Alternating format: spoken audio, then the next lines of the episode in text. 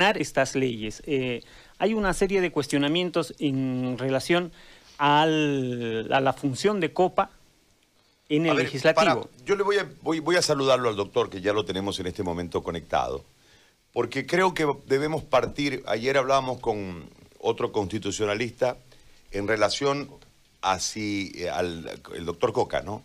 En relación a si, es decir, si en este marco donde tenemos una coyuntura compleja desde lo constitucional, no hay que olvidar que se interrumpe un mandato por el fraude. Correcto. Hay una sucesión de renuncias, hay un fallo del Tribunal Constitucional que hace una interpretación de la sucesión y recae sobre la segunda vicepresidencia de la, del Senado, la presidencia ante las renuncias que se dieron en esas jornadas de noviembre, ¿no? Eh, había que terminar el mandato y había que convocar elecciones. Ahí había un peso constitucional porque al estar constitucionalizados los cabildos, ¿no? otorgaban un mandato. El cabildo es una instancia constitucionalizada de decisión de gobierno del pueblo. Eh, en este marco, al haber esta sucesión de renuncias y a entrar en este periodo, no sé cuál será el término, eh, pero como una excepción constitucional. Anomalía constitucional. Anomalía, gracias. Esa fue la expresión que dio el doctor en Paulo Antonio Anomalía constitucional, si existe o no la figura de la vicepresidencia, que en la interpretación, eh, a priori, y también basado en lo que nos dijo el doctor Coca, eh, no hay vicepresidencia. Al no haber vicepresidencia, no tendría competencia la, eh, presidenta del Senado. La, presidenta del Senado, que sería presidenta de la Asamblea o conductora de la Asamblea por el rango, no por el cargo de vicepresidente, que automáticamente, según la Constitución, es la presidente de, o, o el presidente de la Asamblea. Es decir, Copa no es vicepresidente, por lo tanto no es cabeza del legislativo. Claro, en consecuencia no pudiese promulgar, ¿no? Entonces, ese marco que es enmarañado es el que nosotros, me parece, no sé, el, el doctor desde su conocimiento y desde su amplia experiencia tal vez eh, nos pueda dilucidar esto, corroborar esto o darnos el marco constitucional de la acción para ver primero si cabe que la, que la eh, senadora Copa eh, promulgue leyes y de ahí me parece que ya viene el otro resorte de lo que ha presentado el Ejecutivo en relación a estas dos leyes. E, ese contexto, doctor, yo le agradezco mucho por, por atender nuestra llamada, sabemos que su tiempo es limitado, por eso se lo agradezco, de eh, ayudarnos de esta manera a nosotros a entender el cuadro y lógicamente a través del medio a la gente a, entender todo este cuadro. Si es tan amable de explicarnos, por favor, desde el marco constitucional, no podemos dejar, creo, el antecedente histórico de esta anomalía constitucional que en este momento vivimos. Nosotros lo, escuchamos con absoluta atención, doctor, y le agradecemos de nuevo. Eh, buenos días, José Gary. Un saludo a todos sus amables radio oyentes. Para mí es un verdadero placer participar en su programa respondo primero a si la señora Copa tiene la potestad constitucional de poder promulgar o no. Eh, para eso tengo que señalar, em, en primer lugar, que si bien es cierto que el artículo 153 de la Constitución permite que el vicepresidente del Estado, siendo parte del Ejecutivo, presida la Asamblea pero no señala que es un presidente nato, como señalaba la Constitución de 1963. Sí, dice textualmente la Constitución 53 que la vicepresidenta o el vicepresidente presidirá la Asamblea Legislativa Congregacional. Ningún caso dice que ese cargo es atributo privado, único, insustituible. Pues orgánicamente la Asamblea Legislativa eh, internamente se organiza en la plenaria compuesta por 130 diputados, 50, 36 senadores, por una directiva que está conformada por un presidente, que es el vicepresidente del Estado, un primer vicepresidente, que es el presidente del Senado, un segundo vicepresidente, que es el presidente de diputados, y cuatro secretarios. De manera que la vicepresidencia dentro de una estructura es para suceder, reemplazar al presidente en casos de ausencia o impedimento temporal o definitivo. Por lo tanto, el primer vicepresidente y el segundo vicepresidente de la Asamblea Legislativa además ingresan a la sucesión presidencial, Entonces, cuando está ausente o impedido temporal o definitivamente el presidente de la Asamblea, que es el vicepresidente del Estado, lo reemplaza pues el primer vicepresidente, que es el del Senado. Si este estuviera impedido, lo reemplaza el presidente de diputados. Es más, en ese reemplazo, si se produce la cefalía en la presidencia del Estado, ese primer vicepresidente que está reemplazando al presidente de la Asamblea se convierte en presidente del Estado. Ahora, al haber renunciado el vicepresidente del Estado, el señor Álvaro García Linera, se produjo la acefalía o el impedimento definitivo en el cargo de presidente de la Asamblea Legislativa. Entonces lo reemplaza la presidenta del Senado, la señora Eva Copa. Por lo tanto, en resumen, tiene toda la competencia para promulgar una ley Gari. Cualquier otra interpretación no es acorde ni con el sistema actual ni con la tradición constitucional. Tengo que recordarles que eh, cuando el 2003 renunció el señor Sánchez de Lozada a la presidencia, asumió esa presidencia el vicepresidente Carlos Mesa y era presidente del Senado el señor Ormando Bacaríes Bacaríes. Él asumió la presidencia del Congreso y promulgó la ley de hidrocarburos que no fue promulgado por el presidente de ese entonces, Carlos Mesa, ni fue vetado. Entonces, vencido el plazo, Orlando Bacarías promulgó la ley. No entender de esa manera inviabilizaría el, funcionamiento legislativo, pero además además deslegitimaría pues el cargo de la presidenta actual, porque con el razonamiento que otros tienen, no había por qué llegar a la señora senadora eh, Janine Áñez hasta el cargo de presidenta. Lo que pasa es que los vicepresidentes están creados precisamente para suceder y reemplazar al presidente cuando tenga la acefalía. Ahora bien, hasta ahí yo creo que está claro, querido José Gás. La pregunta es, esa promulgación que realizó la senadora Eva Copa de las tres leyes, argumentando que la presidenta no cumplió con el plazo señalado por el artículo 164 de la Constitución y que la consulta que efectuó ante el tribunal no corresponde porque no tiene legitimación activa, ese acto no fue constitucional. Entonces, dio lugar al nacimiento de tres leyes a la vida jurídica con un vicio de inconstitucionalidad de origen, y en el caso de la ley de, eh, de reducción de alquileres del inquilinato, además con un vicio de contenido. ¿Qué quiere decir el vicio constitucional de origen?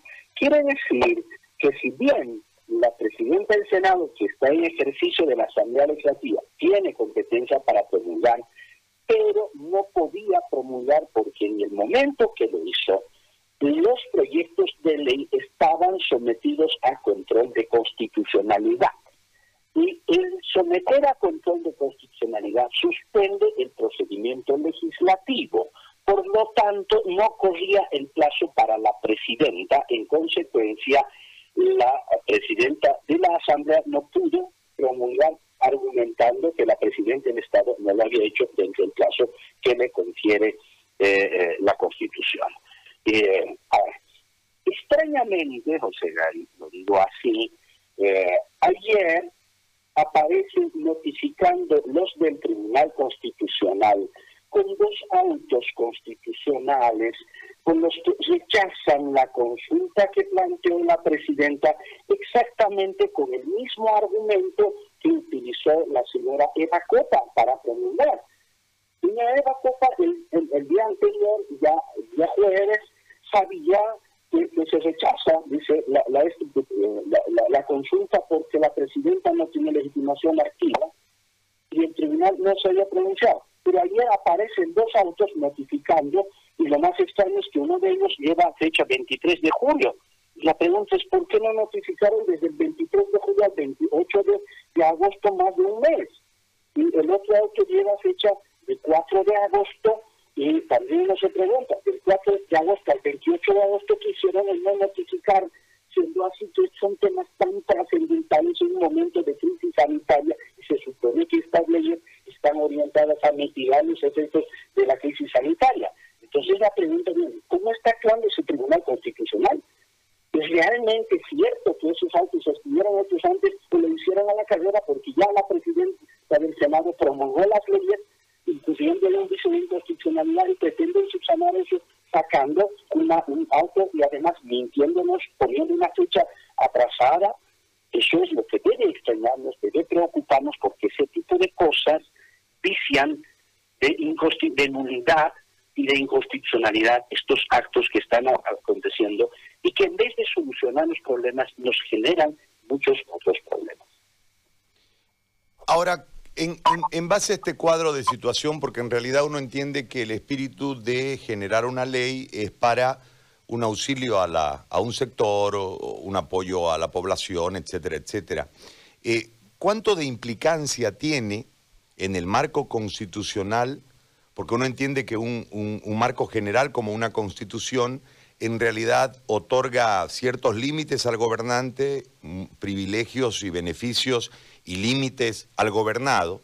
En, este marco, y ya aquí quiero un, quisiera un análisis eh, abstracto del tema, este, ¿cómo, ¿dónde queda el ciudadano? Porque en realidad nosotros hemos participado activamente de lo que se llamó esa revolución cívico-ciudadana, el gobierno, el Ejecutivo, las principales cabezas del Ejecutivo se terminaron yendo, viene un proceso, eh, de reestructuración del poder eh, eh, electoral, etcétera, etcétera, y derivamos en este contexto tan complejo donde en un momento dado la aplicación de la sucesión constitucional cuando favorece es entendida y atendida y cuando va del otro lado, que es el contexto político que conduce el movimiento al socialismo generando desde ahí un gobierno, es decir, eh, hay una dualidad, ¿no? Está el Ejecutivo por su lado y Legislativo por el otro lado que también gobierna. En ese marco, ¿cuál es la, cuál es la salida? ¿Qué, ¿Qué puede hacer el ciudadano? ¿Esperar que resuelvan cuando hay tanto interés político de por medio más con la elección venidera y tan cercana, el cuadro de la pandemia, eh, etcétera, etcétera? ¿Cómo, ¿Cómo debe actuar el ciudadano en este marco o debe simplemente aguardar que, porque lamentándolo mucho, doctor, eh, el tema de la Constitución muchas veces termina negociado políticamente y no se termina aplicando. Hay una serie de recelos del ciudadano en relación a todo el aparato, ¿no? que involucra eh, eh, los poderes del Estado totalmente sometidos o a una tienda política o a un, a un poder, en este caso el Ejecutivo o en este caso el Legislativo, y, y es complejo todo este escenario. ¿Qué debe hacer el ciudadano? Quiero, José Gary, primero muy rápidamente aclarar el escenario en que nos encontramos. Por supuesto que estamos en Bolivia en un escenario de una crisis social y política eh, generada primero por eh, el proceso de desconstitucionalización que se caracteriza porque los gobernantes nombraban la Constitución y jamás la respetaron y al contrario la fueron infringiendo de manera reiterada desde el año 2009 hasta octubre de 2019 y que esa reiteración de infracciones a la Constitución sumados al desconocimiento de la voluntad ciudadana, derivaron en esa movilización ciudadana pacífica en las calles para restablecer el Estado constitucional de derecho, restituir la vigencia de la Constitución y la democracia y eso derivó en la anulación de elecciones. Eso nos generó una situación de anormalidad constitucional porque estuvimos próximos al vencimiento del mandato constitucional de las autoridades nacionales, presidente, vicepresidente, senadores, diputados. Entonces, eso se quiso enfrentar con una ley corta, haciendo que, primero, declarando la nulidad de las elecciones, recomponiendo los tribunales electorales y ordenando que ese tribunal electoral convoque y realice las elecciones en un periodo acortado, abreviando algunos eh, plazos establecidos en la ley 026, no aplicando las primarias que prevé la ley de organizaciones políticas, tuvieron este conocimiento de la población. Cuando íbamos a ese proceso de recuperación, sufrimos dos eh, lamentables acontecimientos. El primero, que la presidenta que recibió el encargo de conducir ese proceso electoral para que sea transparente, imparcial, y que restablezca el régimen democrático del Estado de Derecho tomando todas las medidas judiciales, jurídicas necesarias. Lamentablemente toma la decisión, su legítimo derecho, pero no sé si correcto o no correcto, eh, toma la decisión de entrar a la, como candidata, donde pierde el respaldo ciudadano por un lado y por el otro lado pierde la autoridad política, la autoridad moral.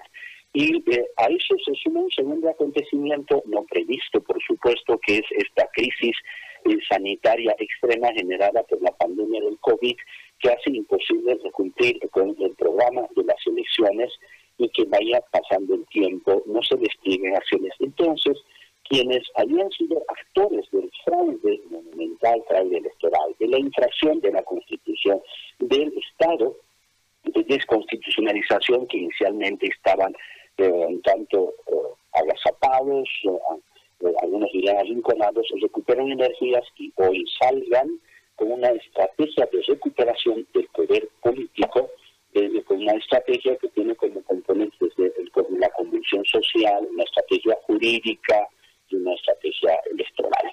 Y en ese marco es que lamentablemente el legislativo, que no se puede disolver porque la Constitución no permite, el régimen democrático exige un funcionamiento, es que al tener dos tercios están utilizando impropiamente, desde mi punto de vista, de manera indebida, para entrar en una especie de competencia con el Ejecutivo en un tensionamiento de eh, los dos órganos de poder ejecutivo legislativo con total falta de coordinación e interrelación, eh, emitiendo leyes con, fines estrictamente electorales. Parte de eso es esta ley de eh, o la reducción de alquileres que definitivamente no ha merecido un profundo análisis, un razonamiento, una determinación de la situación fáctica y en vez de colaborar con la población creo que está generando potencialmente un conflicto que se va a transducir eh, cuando el, propietarios de inmuebles y inquilinos lleguen a, enfrentamientos jurídicos de, toda índole. Es una ley, eh, José Gal, que eh, desconoce la voluntad contractual, el acuerdo voluntario contractual suscrito entre particulares fijando un canon de alquiler que lo hacen en ejercicio de su derecho al libre desarrollo de la personalidad, que es parte del derecho a la libertad que reconoce la Constitución, invaden el área privado para imponer un, canon de alquiler rebajando al 50%, pero además aplicarlo retroactivamente cuando la ley queda formalmente promulgada el 28 de agosto, se va a aplicar desde marzo, lo cual está prohibido por el artículo 123, pero adicionalmente eh, determina la suspensión ejecución de sentencias judiciales ejecutoriales que disponen el desalojo y consiguiente desapoderamiento, desconociendo el principio de separación de funciones, la independencia de órganos y la independencia judicial. Entonces, es una ley que tiene los visos de origen, el vicio inconstitucional de origen por la forma en que se ha y explicado, y un vicio de, inconstitucionalidad por el contenido, porque sus normas infringen la Constitución, y finalmente, además, que, que en vez de resolver el problema, agudiza. ¿Por qué? Pues es cierto que hay personas que se alquilan una vivienda para vivir y que viven del día a día y por la cuarentena no pudieron conseguir. Es muy cierto. Pero también es cierto que hay personas que se alquilan para actividades comerciales, etcétera, y que tienen recursos que pueden entrar a negociar algunas de baja, algún plazo, pero pagar los alquileres. Pero por el otro lado, José David, que no tomó en cuenta esta ley, es que existe un alto índice de población de clase media que ha trabajado toda su vida, ahorrado dinero, se ha comprado una casa y se ha arrinconado en una habitación para alquilar el resto vivir sus, últimos años de esos alquileres porque no tiene jubilación, no tiene una renta de vejez. Y a esa gente que ha sacrificado toda su vida para comprar la casa y alquilarla y que vive el alquiler, le van a decir, señor, ahora usted va a recibir la mitad del alquiler. eso no es hacer daño también a un sector poblacional de bajos recursos económicos, es que no se puede solucionar un conflicto que tiene mucha complejidad de manera lineal con una ley, decir, general para todo el mundo rebaja.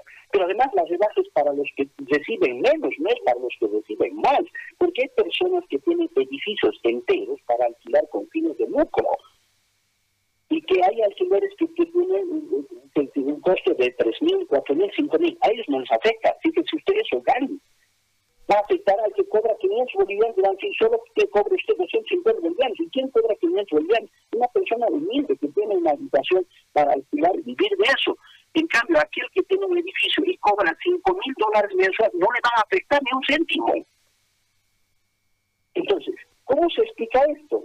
Una posición estrictamente electorera para ganar elecciones y no pensando en a contribuir a enfrentar una crisis sanitaria que requería de, acciones coordinadas entre los niveles nacional, departamental, municipal, en el nivel nacional coordinada entre el Ejecutivo, el Legislativo, el Judicial y el Electoral, porque eso es lo que manda la Constitución y que debería tomarse medidas para la prevención, para la contención y para la reactivación eh, económica. Y nada de eso se ha hecho cada quien actuado por su cuenta, los niveles nacionales bloqueando al nacional, el legislativo bloqueando al ejecutivo, el ejecutivo bloqueando al legislativo.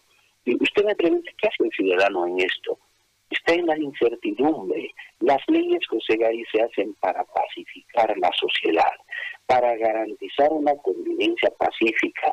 Por lo tanto, no deben no pueden hacer leyes para romper la paz social y generar conflictos. Y acá han hecho exactamente a la inversa. Han creado una ley para romper esa paz y armonía social, generando incertidumbre en los ciudadanos. ¿qué puede hacer el ciudadano, José Por un lado, estas leyes, estas leyes tienen los visos de inconstitucionalidad, pueden ser impugnadas por un diputado, un senador, la presidenta del Estado, defensor del pueblo, por autoridades máximas autoridades de las entidades territoriales autónomas por vía de acción de inconstitucionalidad. Por otro lado, el ciudadano, ponga usted, porque está en un inmueble al que el inquilino va a decir, le voy a pagar 50%. No, porque no me conviene. Le voy a hacer una acción judicial de oferta de pago. En esa acción judicial, el propietario del inmueble puede pedir al juez que promueva acción de inconstitucionalidad concreta. En este escenario de conflicto entre el legislativo y el ejecutivo José Gari, el árbitro constitucional se llama Tribunal Constitucional Plurinacional.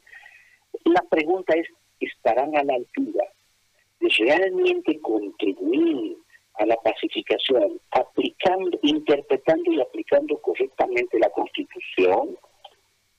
Yo no tengo la respuesta, José Gari porque como han estado actuando en circunstancias tan delicadas, por ejemplo, el tema electoral de la anulación de personalidad iba al Tribunal Constitucional, hasta hoy no se pronuncian, siendo un tema tan trascendental. Estas leyes son de trascendencia debieron resolver en cinco días, como dice el Código Postal Constitucional, no lo resolvieron. Fíjense que nos lo explican después de un mes, hacen pública su auto. Entonces ahí la pregunta es si realmente funcionará este tribunal que se ha quedado con esta idea de solucionar los conflictos que se generen entre el órgano ejecutivo, el legislativo, entre el, legislativo con el electoral como árbitro constitucional.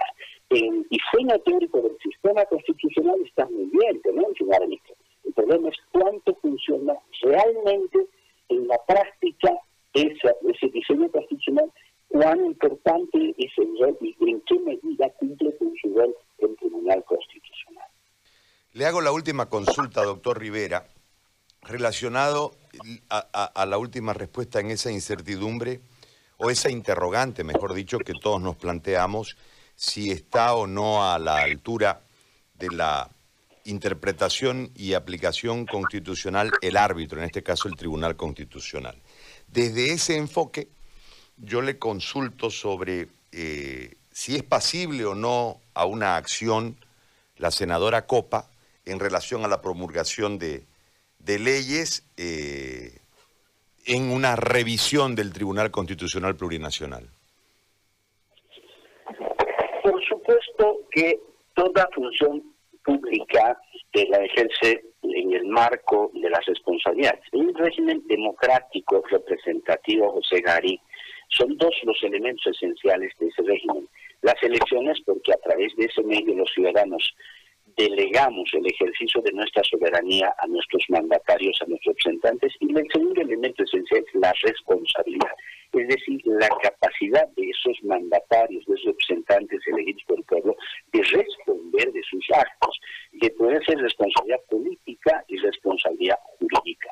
Y la responsabilidad jurídica puede ser penal, si es que la conducta incurre eh, en uno de los elementos tipificantes que, y los delitos que están previstos en el Código Penal como resoluciones contrarias a la Constitución, eh, puede haber responsabilidad civil si es que con el mal accionar, el accionar ilegal se causa daño económico, responsabilidad ejecutiva y responsabilidad eh, administrativa, porque toda la actividad realizada en la función pública está regida por la ley 1178 del Sistema de Administración y Control Gubernamental ley SAPCO, que establece que la administración se maneja sobre los principios de, planeación, programación y operación, y que esa, esa ley establece que la función pública genera responsabilidades para los servidores públicos en ese orden, penal, civil, eh, ejecutivo administrativo. Por supuesto que eh, en su momento se tendrá que examinar la conducta de la presidenta del Senado si encuadra en uno de los delitos tipificados por el Código Penal, por ejemplo, resoluciones contrarias a la Constitución, que es un delito que está tipificado en el Código Penal. Pero en este momento de, crisis, de incertidumbre, querido José Dari, eh, más allá de establecer responsabilidades que hay que hacerlos, lo urgente en este momento es que el gobierno, gobierno comprendiendo todos los órganos, el legislativo, el ejecutivo, el judicial, el electoral, tomen las medidas más acertadas en el marco de la coordinación e integración para superar esta crisis que está generando, esta crisis sanitaria que está generando y está profundizando una crisis social, una crisis económica, financiera, para una población que en su momento nos dijeron era la Suiza andina y no había sido, que está constituida casi en el 75% por de personas que viven de la economía informal, lo que significa que viven del día a día y si no salen a trabajar no tienen que comer, para una población que ha sido golpeada duramente por problemas de salud y el Estado no ha tenido capacidad de respuesta, para una población que se muere en sus casas, en las calles, pero no tiene apoyo médico, no puede conseguir un espacio para entrar a una clínica, para una población que ha perdido su fuente de ingreso, necesitamos medidas más allá del discurso político electoral del discurso demagógico medidas reales que contribuyan a solucionar los problemas. Doctor, yo le agradezco mucho por eh, este tiempo que nos ha concedido para explicarnos. Muy amable.